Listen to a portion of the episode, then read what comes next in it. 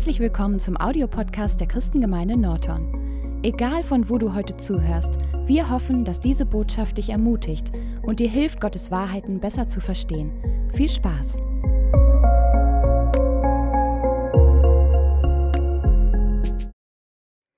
Im Sommer war ich äh, in Uganda und die Afrikaner hätten jetzt erstmal gesagt, Halleluja. Halleluja. Können wir das auch sagen? Halleluja. Ja, danke, Herr Jesus. Wir wollen Danke sagen, dass wir allen Grund zu sagen haben. Halleluja. Ehre sei dir, dem Allmächtigen, der auf dem Thron der Gnade sitzt, der alle Macht hat im Himmel wie auf Erden und der uns so, so sehr liebt.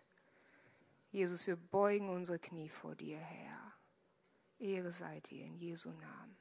Amen. Ja, wir haben das Thema, die Gabenserie aus Römer 12. Und ich finde das so schön, das begeistert mich unglaublich, wenn ich sehe, was aus ein paar Versen, die wir in der Bibel finden, was passiert. Und dann sehen wir wieder, dass das Wort sich einfach bestätigt, nämlich in Hebräer ähm, steht, in Hebräer 4, Vers 12 steht, das Wort Gottes ist lebendig und es wirkt. Und das sehe ich, wenn ich ähm, durch die Gemeinde gehe und mit Leuten rede, in Connect-Gruppen oder auch so einzeln, dann sehe ich, was diese Gabenserie auslöst, dass Leute mir sagen, mit einmal verstehe ich das, warum ich so ticke. Letztens hat jemand gesagt, ich habe verstanden, ich bin ja gar nicht falsch. Ich bin so, wie ich bin und das darf so sein, weil, und dann hat sie was genannt, warum, was sie entdeckt hat, was Gott in sie hineingelegt hat. Und das finde ich so gewaltig, Leute. Das ist genau das, was Gott möchte. Das Wort Gottes ist lebendig und es wirkt. Und ich möchte dich ermutigen. Ich habe auch Leute gehört, die gesagt haben, na ja, ich bin immer noch so ein bisschen nicht ganz zufrieden. Ich suche noch, aber was wir auch gehört haben, wenn wir suchen, wir werden finden. Und ich möchte dich echt ermutigen, dran zu bleiben, weil in Römer 12 steht, wir haben verschiedene Gaben, wir haben, je nach der Gnade, die jedem von uns gegeben ist. Also, Entschuldigung gibt es auch nicht mehr, jeder hat was bekommen. Und heute ist die Gabe großzügig geben dran. Und ich möchte dir einfach sagen, auch was wir vorhin gehört haben, die Zeugnisse, Gott ist der größte Geber ever. Er ist in nichts zu übertreffen.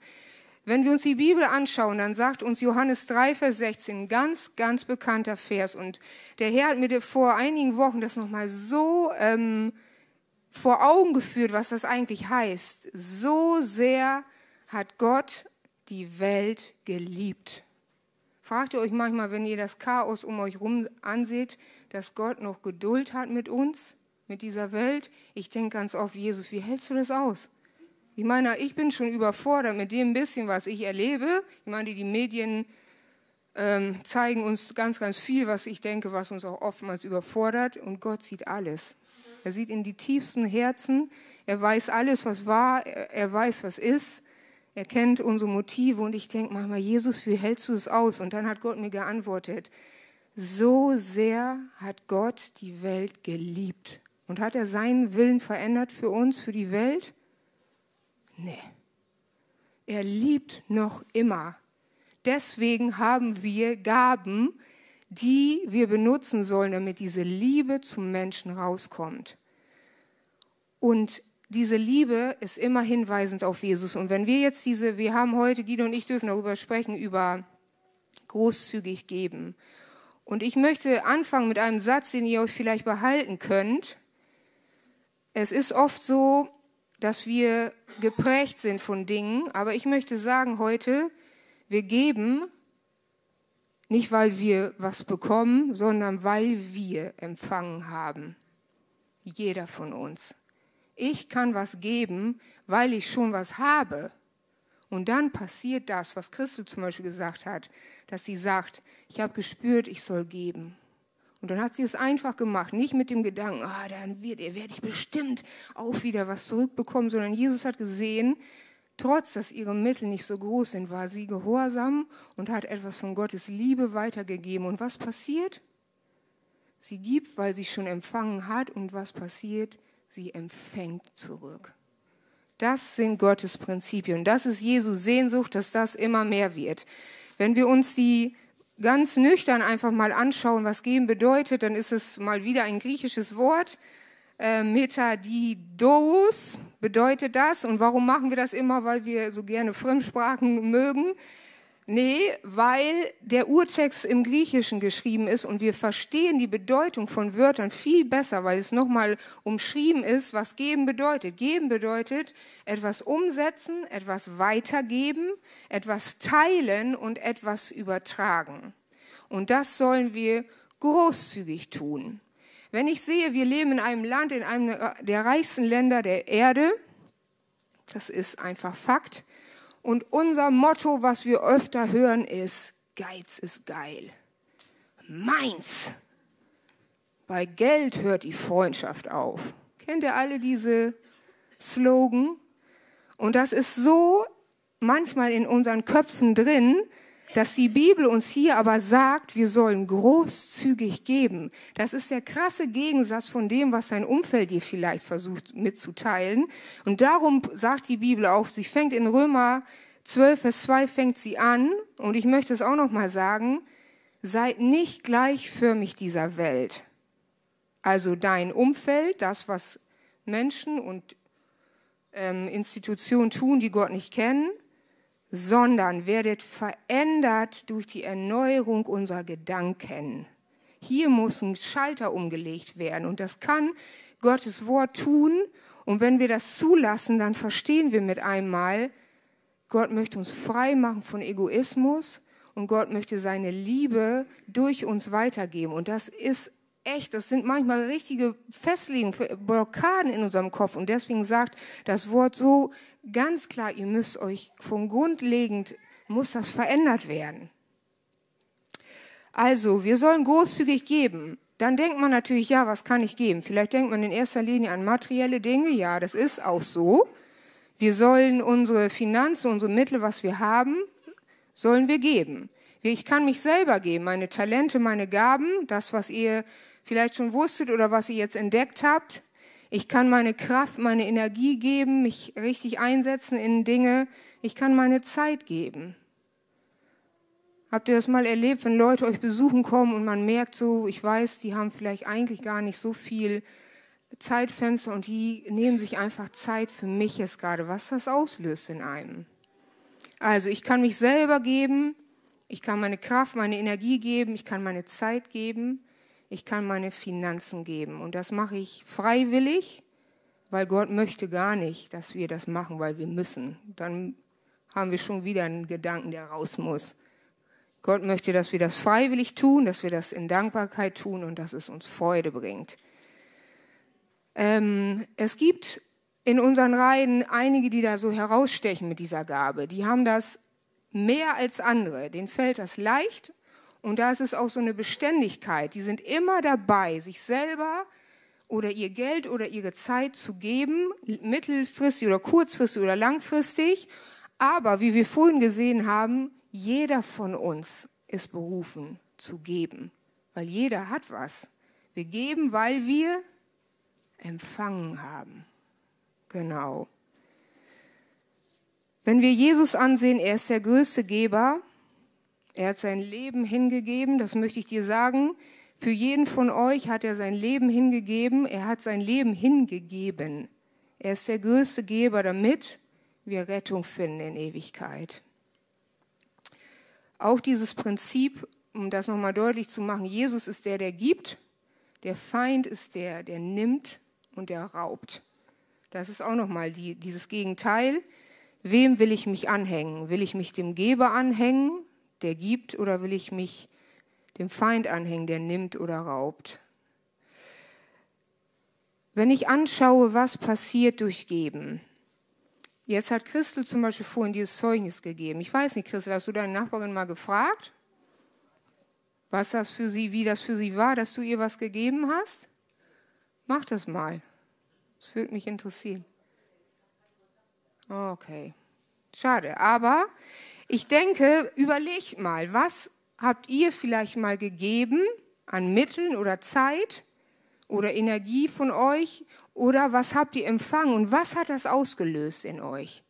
Was hat das ausgelöst? Ich möchte ähm, ein Beispiel geben, weil wenn wir geben, eröffnet das Menschenherzen und es schafft Situationen, dass Jesus wirken kann. Ein Beispiel, was ich im letzten Sommer erlebt habe, es ist für mich einfach auch noch immer so präsent, deswegen sage ich, lasse ich euch Halleluja sagen. Ein Beispiel aus Uganda. Das ist natürlich einfach zu verstehen, weil diese finanzielle ähm, Situation, die diese Menschen in diesem Land haben, eine ganz anderes als in der wir leben. Da ist die Not offensichtlicher. Ich sage nicht, dass wir hier nicht genauso Not haben auf andere Weise, aber das ist so offensichtlich, dass am einfachsten Leben schon Not ist. Und als wir in einem Dorf waren, wo wir ähm, mit Kinderarbeit was gemacht haben, wo wir so eine mobile Klinik gehalten haben, da war uns so bewusst, wenn wir hier, die Weißen, die ja sowieso total auffallen, ankommen und die Kinder sehen mit ihren aufgeblähten Bäuchen und nicht, weil die so randvoll gegessen sind, sondern weil die einfach Hunger haben, dieser Kinderblähbauch, dann kann ich nicht hingehen und sagen, ja, Jesus ist der Versorger. Betet mal schön. Und ist es Wahrheit? Natürlich ist es Wahrheit. Aber uns war so bewusst, wenn wir das Evangelium bringen wollen, wenn wir diese Herzen öffnen wollen, wenn wir auf ihn hinweisen wollen, dann müssen wir zuerst mal die Bäuche füllen. Und dann haben wir Essen eingekauft. Dann haben die erstmal alle richtig was zu essen gekriegt. Das war eine Freude zu sehen. Die Kinder haben mir die Bananen aus der Hand gemobst. Habe ich hier so noch nicht erlebt. Und dann gab's noch Klamotten und dann gab's Spielsachen und dann gab es für die Erwachsenen einen Tag später medizinische Versorgung. Wisst ihr, was passiert ist? Dann konnten wir sagen, wisst ihr, warum wir hier sind? Weil Gott uns was gegeben hat und wir wollen da was von weitergeben. Und die Herzen waren offen. Das war total toll. Und das möchte ich einfach ähm, dich fragen. Wo ist in deinem Umfeld eine Not oder eine Situation, wo du etwas hinein investierst, ganz bewusst, um auf Jesus hinzuweisen? Bist du jetzt dran?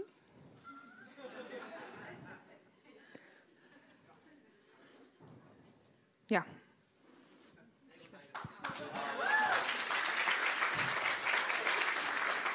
Ich kann euch nur sagen, sie ist noch nicht fertig.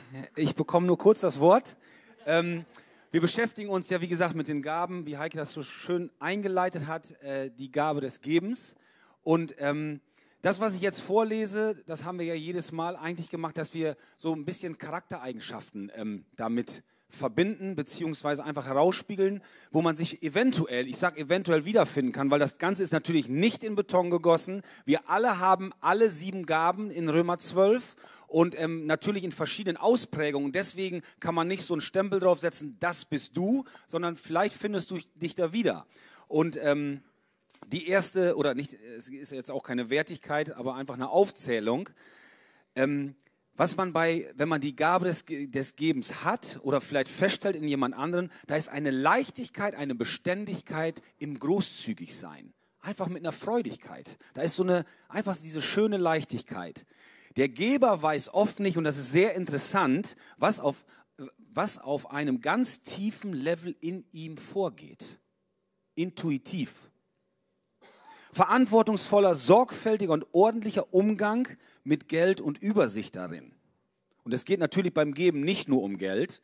Der Geber ist sehr vielfältig interessiert und bereit, ähm, breit orientiert und, und ist keine voreingenommene Person. Also sehr schöne Dinge eigentlich. Was mich auch sehr, ähm, wo ich mich selber ein Stück weit wiederfinden konnte, ist, ähm, wenn er Schwierigkeiten durchlebt, empfindet er oft er ist oft als normal und ist auch nicht verbittert. Stattdessen vergisst er schwierige Zeiten schnell wieder. Der, der Vorteil natürlich davon ist, er ist weder nachtragend noch verbittert. Schlimme Begebenheiten werden schnell beiseite geschoben. Der Nachteil, er ist ein Stück losgelöst von der Realität über das, was mit ihm auch passiert ist. Und das hat eine Auswirkung natürlich auf seine Seele. Merken wir, das ist auch so eine kleine Verbindung oder so eine Ähnlichkeit mit dem des Ermutigers der auch immer ermutigt, immer ermutigt und ähm, manchmal sich selber dabei vergisst. Und die Seele geht natürlich auch durch Dinge und das manchmal nicht ähm, ja, vernachlässigt zu verarbeiten. Praktische Weisheit und Übersicht. Ähm, Auch schmeißt der Geber im Allgemeinen, muss ich sagen, nicht gerne etwas weg. Also wertschöpfende Gedanken, Dinge, die alt sind, kann man vielleicht wieder reparieren. Ähm, einfach Nachhaltigkeit in seiner ganzen Vorgehensweise. Kennst du das? Dinge nicht wegzuschmeißen oder nicht wegschmeißen zu können? Die Fähigkeit, ein gutes Geschäft zu machen, ist eine wichtige Eigenschaft des Gebers. Dann gibt es auch Schattenseiten, also schwache Seiten. Die Gefahr, übermäßig pingelig zu sein, sogar für sich selber, vielleicht für seine Familie, um einfach diesen Fokus zu haben, okay, ich kann auf was verzichten, weil dann habe ich wieder Ressourcen, die ich weitergeben kann. Und wie gesagt, das muss nicht immer nur Geld sein, das kann dein eigenes Geben sein in Dinge, das kann ähm, einfach, ja, wie du deine Gaben einsetzt, wie du dich selber einsetzt, Ressourcen einfach oder sogar diesen Geschäftssinn, den du hast oder diese Übersicht in solchen Dingen.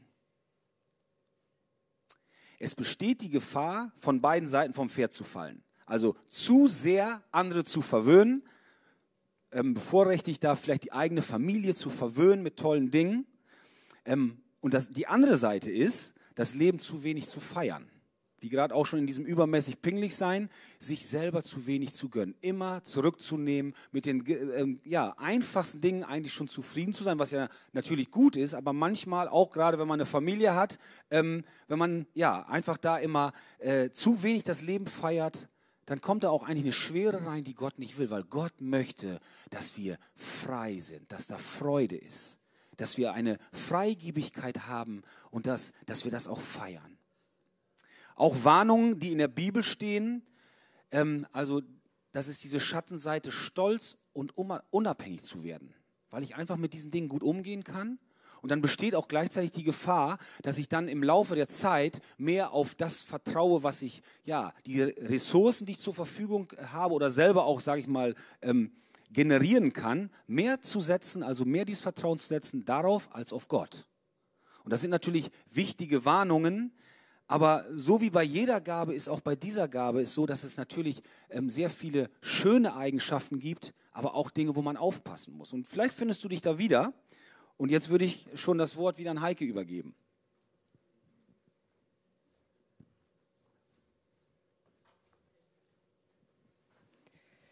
Ja, wir wollen da hineinkommen mit den veränderten Gedanken, dass wir diese Königreichskultur leben.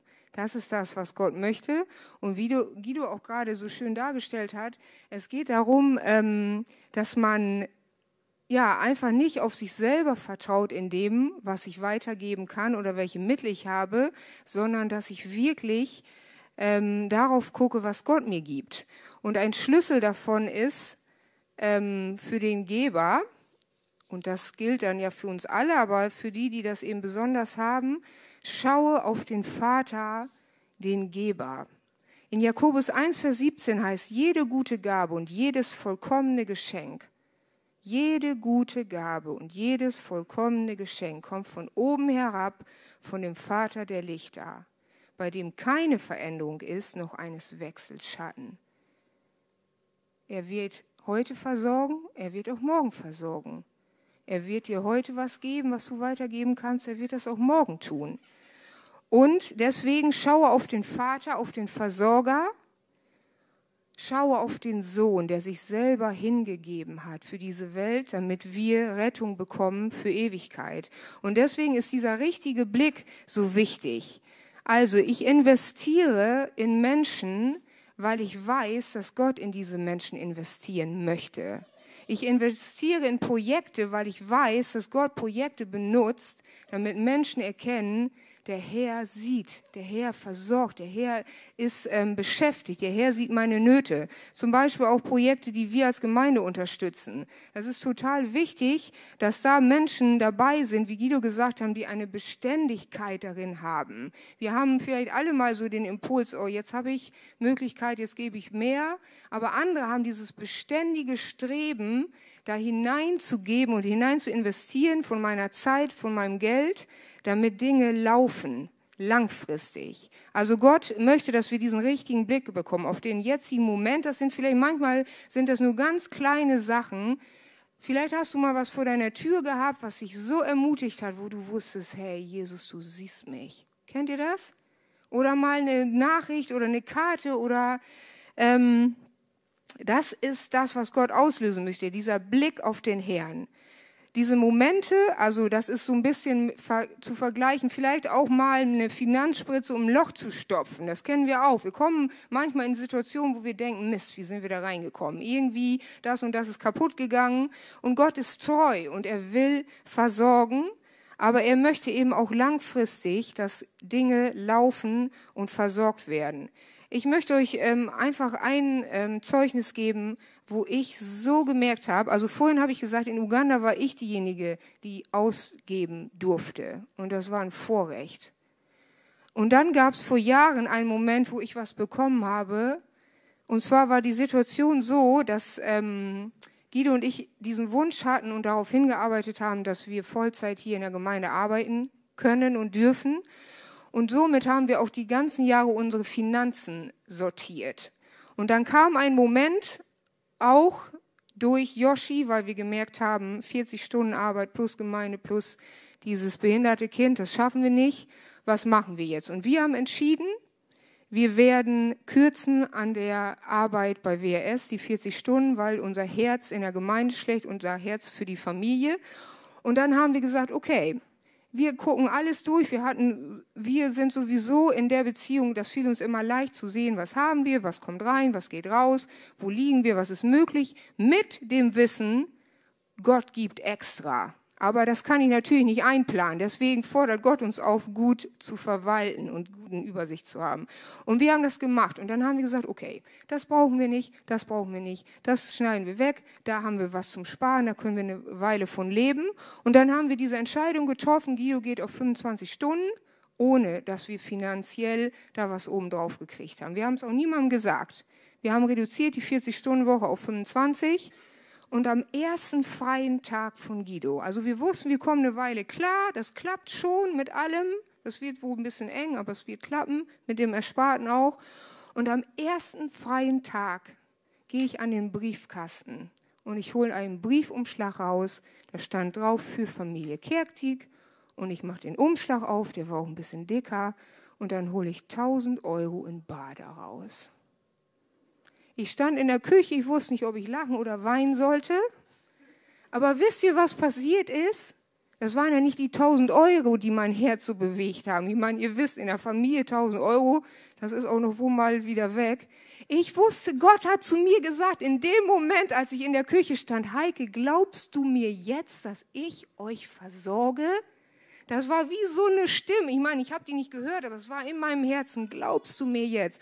Und das ist passiert, weil jemand anders aufmerksam war, hingehört hat und im richtigen Moment, ich weiß nicht von wem es ist, ich bin auch dankbar, dass ich es nicht weiß, weil die Ehre geht zum Herrn. Ich will, ich will mich von Jesus abhängig machen und nicht untereinander. Deswegen sagt die Bibel auch so wichtig, deine Linke soll nicht wissen, was deine Rechte tut oder deine Rechte soll nicht wissen, was deine Linke tut. Also, wenn ihr auf dem Herzen habt, Leute zu unterstützen, dann ist das natürlich auch schön manchmal, dass man so geschmeichelt wird, dass man denkt, ja, ich habe dich jetzt unterstützt, aber darum geht es gar nicht. Wenn wir was geben, dann gebt das in die Barnabas-Kasse zum Beispiel, schreibt den Namen drauf, sagt, für den und den ist das und schreibt bitte nicht euren Namen drunter. Ihr werdet eine ordentliche Belohnung bekommen. Das wird der Herr schon regeln. Und dann sind wir unabhängig voneinander und haben keine schlechten Abhängigkeiten voneinander. Aber das, was mich, was das ausgelöst hat, das war viel mehr als 1000 Euro. Das war dieses Bewusstsein, wenn ich mich investiere, Gott sieht das und er versorgt. Das war also, das war gewaltig. Und das möchte Gott bei jedem tun. Und deswegen ist es so wichtig, wenn du diese Gabe auch hast, studiere das Wort und guck, wo hat Gott ähm, ganz speziell Leute versorgt, wie hat er das gemacht. Frage echt, Jesus, was ist dein Wille? Weil wenn ich sehe ähm, und ich habe ein Herz für Menschen und ich möchte investieren, ich könnte überall rein investieren. Überall. Aber der, die Not ist in dem Moment nicht der Ruf. Es kann auch sein, dass es Momente gibt, wo man echt spürt, jetzt soll ich da extra dem was geben. Aber Gehorsam ist immer richtig. Geben ist nicht immer richtig, weil ich soll hören, Jesus, wo hast du mich hingesetzt? Wo soll ich unterstützen? Gott hat die Übersicht. Er wird den Nächsten schicken für was, wo ich vielleicht denke, dass da soll ich rein investieren. Aber Gott sagt, nee, nee, nee, nee. Da habe ich schon zwei, drei, vier, fünf andere für. Ich möchte, dass du da ganz hinten was einwirfst oder investierst. Deswegen schau auf Gott den Geber, lass dein Glauben vermehren und sei dir gewiss, Gehorsam ist immer richtig. Auch wenn ich Dinge manchmal nicht verstehe, warum ich vielleicht was geben oder was nicht geben soll, warum ich mich investieren oder vielleicht nicht investieren investieren soll. Also es ist ganz, ganz wichtig. Deswegen diese Königreichskultur, lass deine Gedanken verändern, lass deine Motivation Liebe sein und in Freiheit das zu tun. In Freiheit, dafür hat Gott uns frei gemacht.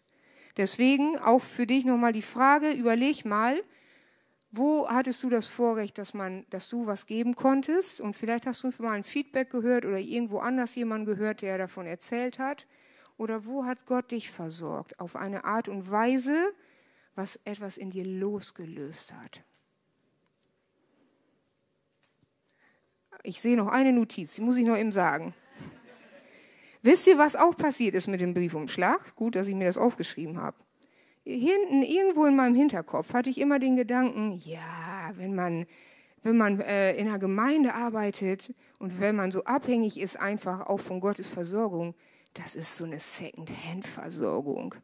Dann trägt man nur noch Second-Hand-Klamotten, weil Gott, das ist so zweit, ist ja nicht so wichtig, Finanzen. Völlig falscher Gedanke. Diesen Zahn hat mir der Herr sowas von gezogen. Ich kann wirklich aus voller Überzeugung sagen, Gottes Versorgung ist erstklassig.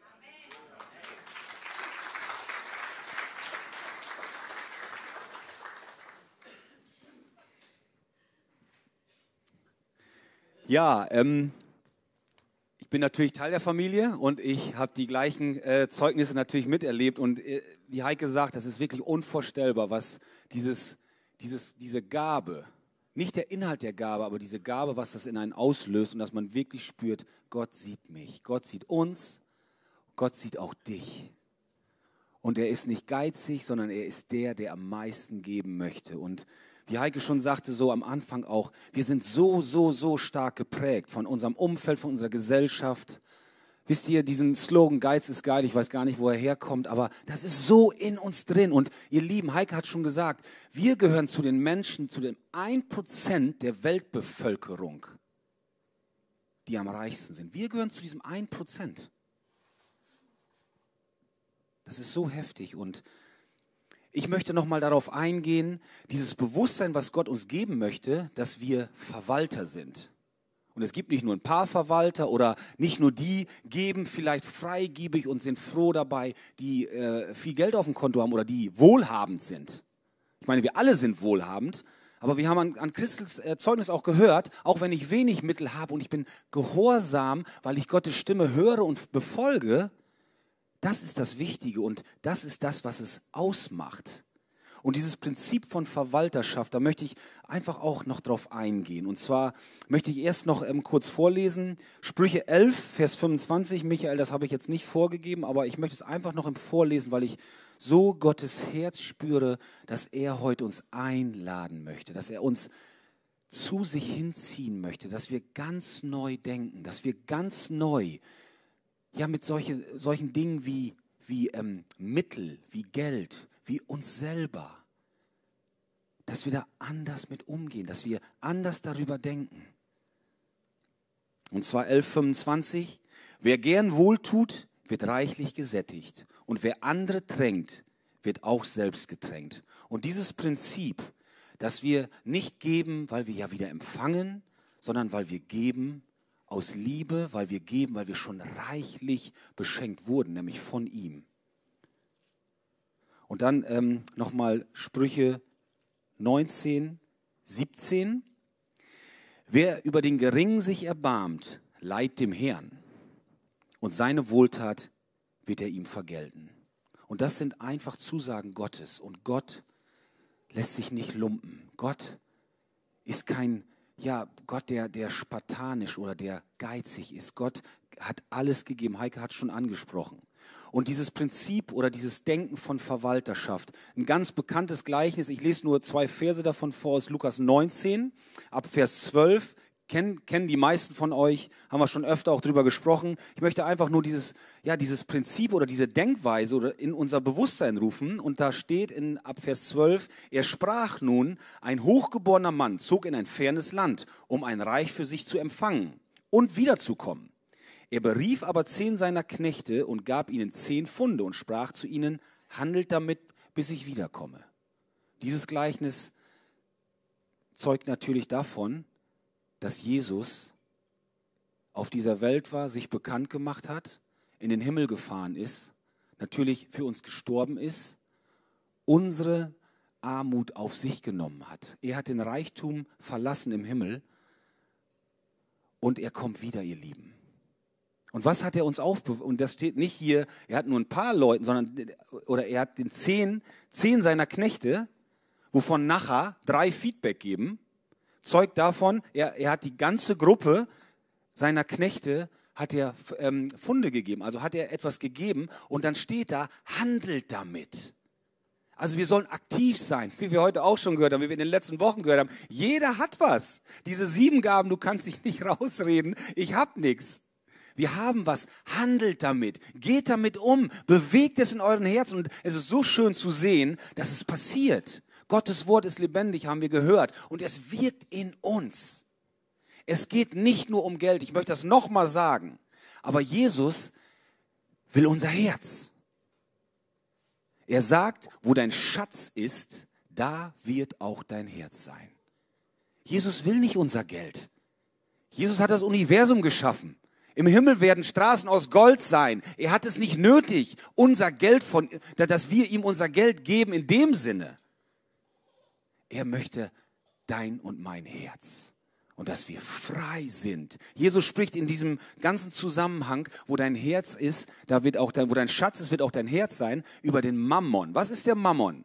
Der Mammon ist ein, ein Gott des Reichtums, ein Gott des Geldes, ein Gott des Wohlstandes. Und Jesus sagt ganz klar, du kannst nicht zwei Herren dienen. Du kannst nicht Gott dienen und dem Mammon. Das funktioniert nicht. Das heißt, in seiner Güte und in seinem Geberherz möchte er uns von diesem Gott befreien. Gerade hier in der westlichen Kultur, wo wir zu dem 1% der Leute gehören, die am reichsten sind aus diesem ganzen Globus. Das muss man sich mal auf der Zunge zergehen lassen. Gott will dein Herz. In 1. Petrus 4, Vers 10 geht es noch um mehr Sachen. Wir haben das schon mal gehört, auch in dieser ganzen Serie. Wie jeder eine Gnadengabe empfangen hat, so dient er miteinander als gute Verwalter der verschiedenartigen Gnade Gottes. Also ich kann geben, natürlich meine Mittel, aber es geht erst um mich, um mich, um meine Gaben, was ich einbringen kann. Das ist ein, einfach ein wunderbares Prinzip und dieses, dass wir Gottes Verwalter sind. Ich werde da äh, später noch näher drauf eingehen. Was ist die wichtigste Herzenshaltung, die ich bei einem Verwalter, wenn ich jemandem etwas übergebe in meiner Abwesenheit, was ist das Wichtigste, die wichtigste Eigenschaft, die ich bei einem Verwalter suche? Das ist eigentlich Treue. Das beinhaltet ganz viel. Treue seinem Herrn gegenüber, Treue seinem Chef gegenüber, Treue der, dem gegenüber, der mich in Verwaltung gestellt hat, treu mit seinem Eigentum umzugehen. Dann ist man ehrlich, dann hält man nichts zurück. Treue. In 1. Korinther 4, 2, einfach nur am Rande erwähnt, sagt Paulus auch immer, immer wieder und hier auch. Übrigens, übrigens sucht man hier an den Verwaltern, dass einer treu befunden wird. Die Treue.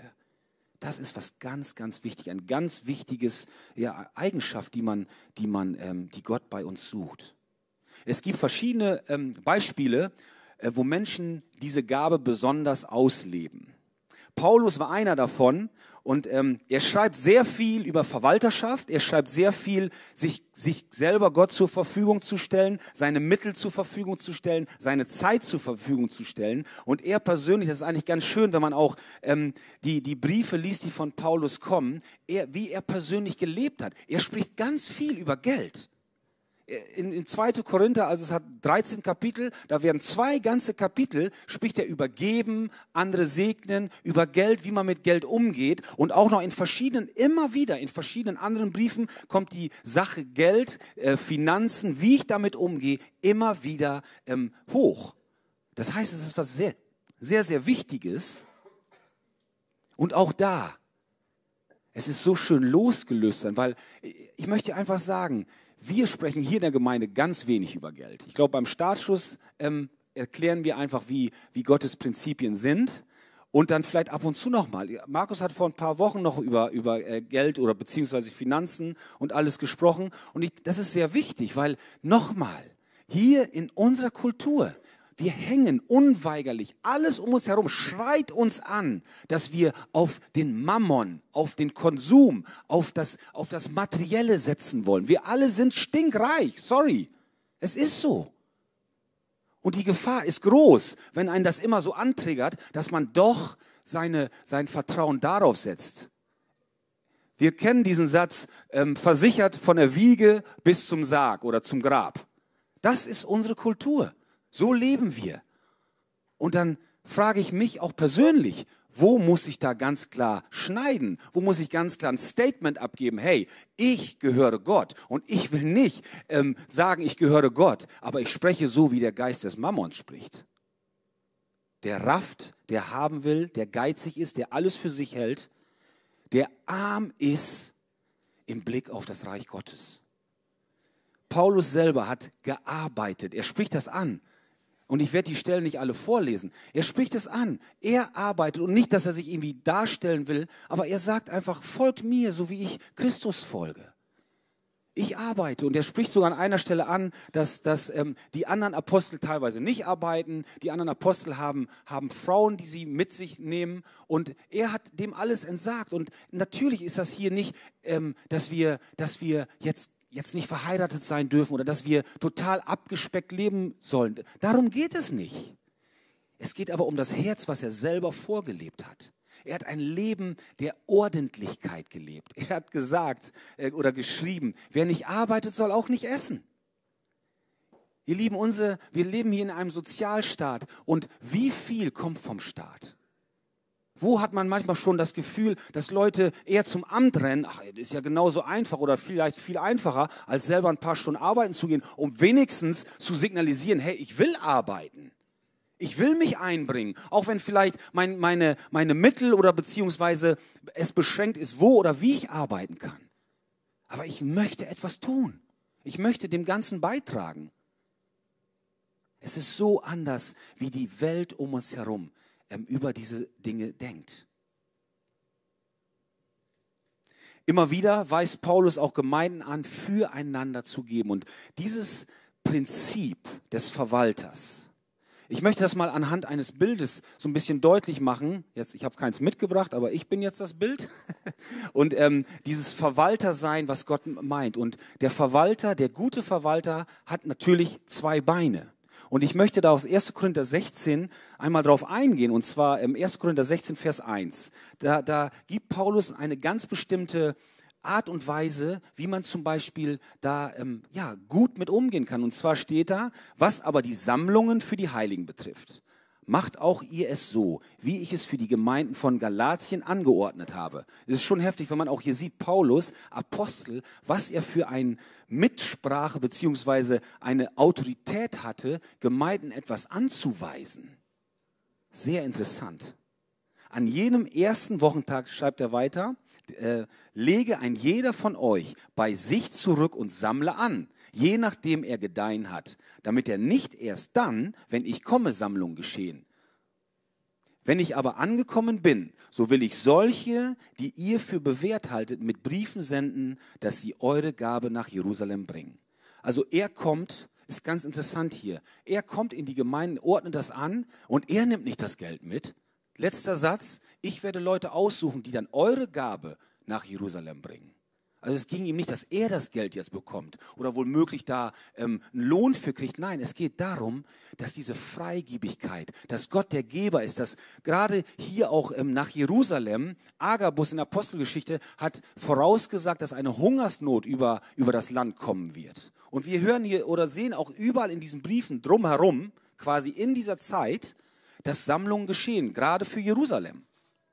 2. Korinther 9, Vers 5. Ich hielt es aber da, daher für nötig, die Brüder zu bitten, zu euch vorauszuziehen und diese eure zuvor angekündigte Segensgabe vorher zuzubereiten, damit diese so bereit ist wie eine Gabe des Segens und nicht des Geizes. Ist das nicht was ganz anderes, was wir tun? Ich weiß nicht, wie es dir geht.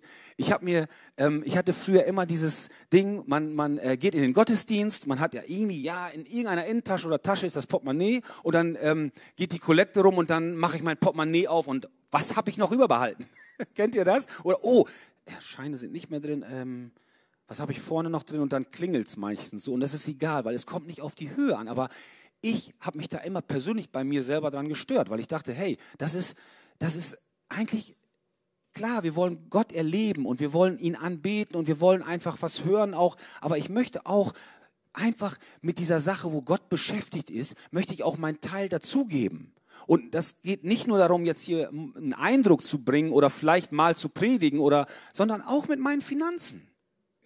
Und ich habe mir angewöhnt einfach, dass ich ähm, schon so einen Automatismus habe, dass ich einfach einen Tag vorher gucke, was habe ich in meinem Portemonnaie. Und ich habe mir vorgenommen, was ich gebe. Und zwar ist das ein fester Betrag, den ich immer geben möchte. Und ich gucke, ob dieser Betrag in meinem Portemonnaie ist am Sonntagmorgen. Und das schon einen Tag vorher.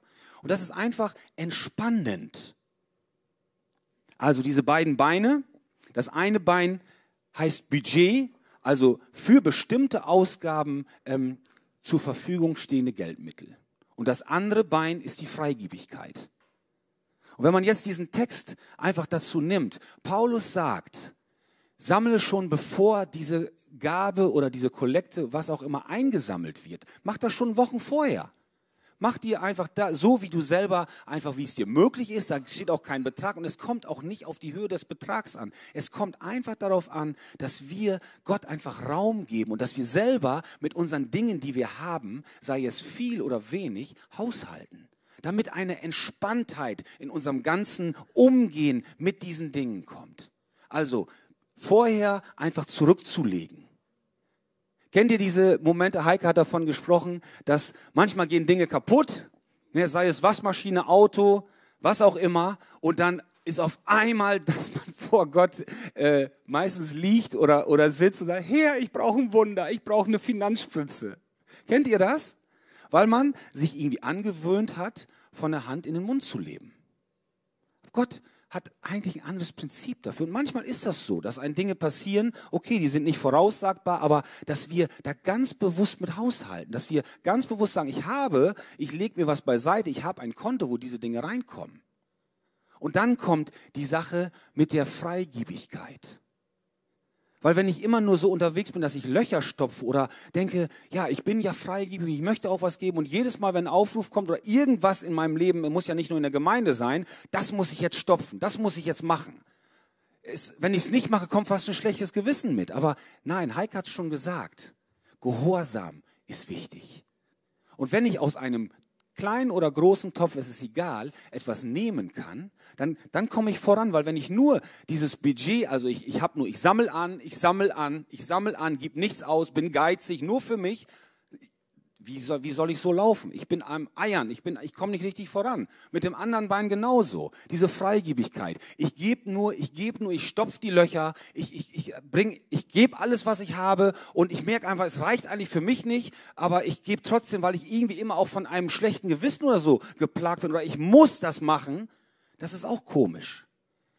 Ich habe etwas und ich gebe etwas. Ich habe etwas und ich gebe etwas. Und das möchte Gott uns ganz neu zeigen. Er möchte uns loslösen. Er möchte, dass wir frei sind. Er möchte, dass wir eine, ja, den, den, den ähm, freigebigen Geber liebt Gott. Und er möchte uns selber in diese Freiheit hineinführen. Wie kann ich darin wachsen? Wie kann ich darin wachsen? Römer 12, Vers 2, Heike hat es schon genannt. Seid nicht gleichförmig dieser Welt, sondern werdet verwandelt durch die Erneuerung eures Sinnes. Wie kann ich darin wachsen? Indem ich ins Wort schaue, indem ich schaue, wie Gott über diese Dinge denkt, indem ich verstehe, wie Gott ist, indem ich meinen Vater, indem ich Jesus Christus immer besser kennenlerne. Und dann wird dieses Ding eigentlich fast zerschmolzen, dass man rafft, dass man zu Geld eine komische Einstellung hat, dass man denkt, hey, wenn irgendjemand über mein Geld spricht, dann fühle ich mich so eingeengt. Jemand will mir was wegnehmen, jemand fragt mich, ob ich was geben kann oder ich höre, dass ich was geben soll oder vielleicht, dann bin ich da ganz anders, gehe ich damit um und bin einfach relaxed, ich bin frei. Gottes Prinzipien immer mehr zu verstehen und leben. Verwalter seine Leichtigkeit und Beständigkeit, indem wir frei werden von dem Geist des Mammon. Im Kleinen treu sein. Und da möchte ich einfach ähm, zwei oder drei Schritte zu sagen. Im Kleinen treu sein. Frei werden von dem Geist. Wie werde ich frei von dem Geist des Mammon? Ganz einfache oder ganz eine einfache Frage, vielleicht schwer zu beantworten, aber die Bibel gibt uns die Antwort indem wir den ersten Teil, nämlich den Zehnten, in sein oder in unser Vorratshaus, also in die Gemeinde geben. Und ich mache hier keine Werbung für, hey, gib ähm, die, das Geld hier in diese Gemeinde, wo du hingehst. Gehorsam. Es geht nicht darum, dass wir äh, Geld zählen wollen. Es geht darum, dass ich frei werde. Weil wenn ich den Zehnten gebe, dann mache ich ein Statement in die geistliche Welt. Und ich sage erstens, ich arbeite und ich arbeite ordentlich, aber Gott versorgt mich. Ich gebe ein Statement, ich gehöre Gott und ich gehöre ihm ganz. Und ich gehöre nicht mehr irgendwelchen fremden Einflüssen. Ich gehöre nicht mehr dem Geist des Mammon oder der Gesellschaft, die mir irgendwas aufdrücken will, die mich antreiben will. Ich gebe ein Statement, alles, was ich habe, alles, was ich bin, es gehört Gott und ich bin einfach nur gehorsam. Gottes Schutz in Malachi 3, ähm, musst du einfach mal lesen, die Zeit reicht nicht, um da ganz durchzugehen, aber in, in Malachi 3, ab Vers 7 spricht Gott darüber. Und es ist so befreiend. Und Gott möchte, dass wir ihm einfach vertrauen und Schritt für Schritt dem nachgehen. Und dann kommt eine, ich spüre einfach den ganzen Morgen so eine, eine Freiheit. Eine Freiheit. Gott meint es gut mit uns. Er ist der Geber aller guten Gaben. Er verändert sich nicht. Er ist der Vater der Lichter, wie dieser Vers, den Heike schon vorgelesen hat. Und es kommt Ausschüttung, wenn ich diesem Prinzip folge, wenn ich gehorsam bin. Das zweite ist Opfer. Einfach, der zehnte ist für das Vorratshaus, so wie in Malachi. Also da, wo du geistlich versorgt wirst. Da gibst du den Zehnten und dann gibst darüber hinaus Opfer. Und das ist auch etwas, ein Prinzip von Säen, von Multiplikation. Wenn man sich vorstellt, dass Gott der Schöpfer des Universums ist und er möchte einfach nur, dass du dich in seinen Segenskanal reinstellst, um es weiterzugeben. Er möchte sich der Welt offenbaren. Er möchte sich den Menschen, deinen Nachbarn, einfach dieser Stadt offenbaren, deinen Kollegen offenbaren. Der, der vielleicht in, in irgendeinem Restaurant äh, arbeitet und der bei dir abkassiert, er möchte sich durch dich offenbaren.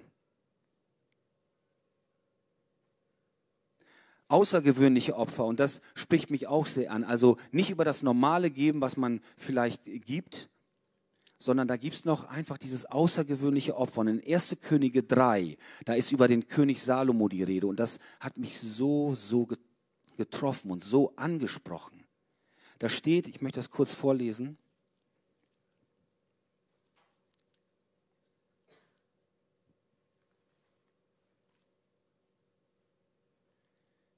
Erste Könige 3. Genau. Wegen der Zeit ähm, werde ich gleich ein Stück vorlesen, ähm, das Ende. Aber da steht, es fängt an mit Salomo liebte den Herrn. Salomo liebte den Herrn und er opferte tausend Brandopfer. Das ist natürlich schon eine enorme Zahl, ne? Außergewöhnliches Opfer. Salomo war so dankbar. Salomo hat gesehen, dass sein Vater David ihm Dinge vorbereitet hat, dass Gott, dass er in Gottes Plan war, dass sein Vater David ihm vorausgegangen war, dass er Dinge vorbereitet, dass er ein Mann Gottes war und dass er quasi in seinen Fußstapfen gehen konnte. Und das wird an dieser Stelle deutlich. Und ähm, Gott fragt ihn dann, und das ist für mich so gewaltig. Bitte, was ich dir geben soll. Das müsst ihr euch mal vorstellen. So dieses Ding, ähm, du hast einen Wunsch frei. Was würden wir uns wünschen? Was würden wir uns wünschen? Du hast einen Wunsch frei. Aber durch diese Frage, die Gott ihm gestellt hat, ähm, können wir ganz viel ableiten über Salomos Herz. Er war sich bewusst, ich bin der König des Volkes Gottes. Er war sich bewusst, ich bin der König des Volkes Gottes, wodurch Gott sich offenbaren will. Gott hat sich das Volk Israel ausgesucht, um sich den Nationen der Welt zu offenbaren. Und das war ihm äh, bewusst. Wenn wir heute noch sehen, wie Israel ist, ich glaube, Israel hat die, ähm, die ähm, genauso viele, ähm, wie heißt es nochmal, ähm, jetzt fällt mir das Wort nicht ein, Matanja? Nobelpreise, genau. Nobelpreise wie die ganze arabische Welt drumherum zusammen. Sie sind fortschrittlich in Technik, sie sind fortschrittlich in ganz vielen Bereichen und sie sind von Gott als auch Gebernation ähm, berufen worden. Oder er hat Israel als Gebernation hingestellt. Wie viele Segnungen aus Israel kommen, wenn wir allein daran denken, dass Jesus aus dem Volk Israel kommt. Jesus wurde der Welt geschenkt durch das Volk Israel. Er war Jude zur Rettung aller Nationen. Aus dem Volk Israel kommt die Bibel. Wenn man sich das mal vorstellt, was wir für ein Reichtum durch Israel bekommen haben. Und dieser König Salomo, das sind natürlich alles spätere Dinge, aber er war sich bewusst, es gibt einen lebendigen Gott. Er hat es in seiner Familie, er hat es bei seinem Vater gesehen. Er selber ist eingesetzt worden als König. Und er bekommt von diesem Gott die Frage gestellt, wünsch dir, was du willst. Du hast einen Wunsch frei. Und was wünscht dieser Mann sich? da steht, und nun Herr, mein Gott, Du selbst hast deinen Knecht zum König gemacht anstelle meines Vaters David. Ich aber bin ein kleiner Knabe, ich weiß nicht aus noch einzugehen. Und dein Knecht ist inmitten deines Volkes, das du erwählt hast, eines großen Volkes, das wegen seiner Menge nicht gezählt noch berechnet werden kann. Und jetzt Vers 9. So gib denn deinem Knecht ein hörendes Herz, dein Volk zu richten, zu unterscheiden zwischen Gut und Böse denn wer vermag dieses dein gewaltiges Volk zu richten? Das ist der Wunsch von Salomo. Ihr Lieben, das ist ein ganz krasses Beispiel dafür, wie Gott uns benutzen möchte als seine Verwalter. Er wusste, Salomo ist vertrauenswürdig. Er war ganz am Anfang seiner Regierung oder ziemlich am Anfang und er hat ihm diese Frage gestellt, weil er wusste, er wird sich nicht irgendwelchen Dünne wünschen. Er wird sich nicht irgendwie noch mehr Macht wünschen oder irgendwie, keine Ahnung, 2750 Reitpferde oder irgendwelchen anderen komischen Zeug. Er wird sich das wünschen, was in Gottes Willen ist. Es spricht mich einfach so an, dass Gott dich und mich so als Verwalter einsetzen möchte, dass wir Verwalter sind, aber noch mehr, ihr Lieben, dass wir Partner sind und aus Dankbarkeit Gott gegenüber diese Gabe in uns anfachen und aktivieren. Ich möchte abschließen mit einem Vers aus ähm, 2. Korinther 8, Vers 9.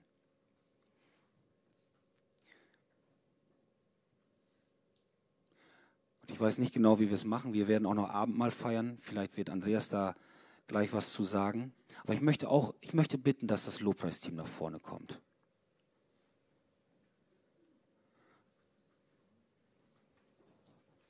Und ich spüre einfach so, ähm, wir, haben, wir, haben das, ja, wir haben das äh, überlegt, ähm, einfach in der Lobpreiszeit, wann wir, wann wir Abendmahl feiern werden oder wollen. Wir möchten einfach natürlich diese Sache, ähm, was Abendmahl bedeutet. Dieser Vers in 2. Korinther 8, Vers 9. Da steht, denn ihr kennt die Gnade unseres Herrn Jesus Christus, dass er, da er reich war, um unsretwillen arm wurde, damit wir durch seine Armut reich würden. Ist das nicht etwas Gewaltiges? Jesus hat den Himmel verlassen, den Reichtum, den er bei Gott hatte. Er war und ist Gott. Aber er hat Knechtsgestalt angenommen, so wie das Wort sagt. Er ist Mensch geworden, als Säugling auf die Welt gekommen zerbrechlich, ohne Schutz, So wie ein Mensch ist er aufgewachsen und hat den Weg, ist den Weg gegangen, den Gott, sein Vater, ihm ja vorhergesagt, gezeichnet hat, den er gehen soll. Und er ist arm geworden, damit wir reich würden. Er hat den Himmel verlassen, um uns in den Himmel zu holen. Lass uns mit dem Abendmahl und Andre, ich übergebe an Andreas, aber lass uns das zum Ausdruck bringen. Ich glaube, Gott möchte ganz neu in dieser, wo wir über diese Gabe sprechen, aber auch in unserem Mindset, in unserem Lebensstil, möchte er heute eine Veränderung bringen, wo wir gepeitscht werden, wo wir ja von Dingen angetriggert und getrieben werden, dass wir darin zur Ruhe kommen. Ja, wie Guido schon sagt, äh, werden wir noch Abendmahl nehmen. Ähm, weil, wisst ihr, wir, wir, singen natürlich auch noch ein Lied, aber ich glaube echt, dass Gott äh, ein paar Schalter umlegen möchte, einfach in unserem Herz. Guido hat das so schön gesagt. Dass es geht ihm, im Endeffekt geht es Jesus um unser Herz. Und ob es die Gabe des Gebens ist oder Ermutigung oder Barmherzigkeit oder Prophetie oder sonst was, aber es, es geht Jesus um unser Herz. Und natürlich, äh, für mich bedeutet das, dass da etwas Neues liegt.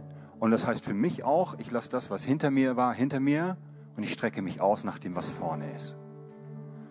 Und vor uns liegt das Kreuz, nämlich das, was Jesus am Kreuz getan hat. Prüf dein Herz, ob etwas zwischen dir steht und dem Herrn. Mach das klar mit ihm.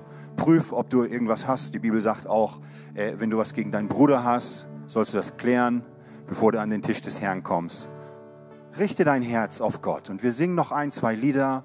Die Leute, äh, die gefragt wurden, Abendmahl auszuteilen, werden rumkommen und dir das geben. Ich denke, wir warten aufeinander. Und dann werde ich Guido noch eben fragen zu beten. Aber nimm diesen Moment, äh, wo das Lobpreisteam spielt und, und schau auf dein Herz und lass zu, lass zu, dass Jesus auch Schalter in deinem Herzen umlegt.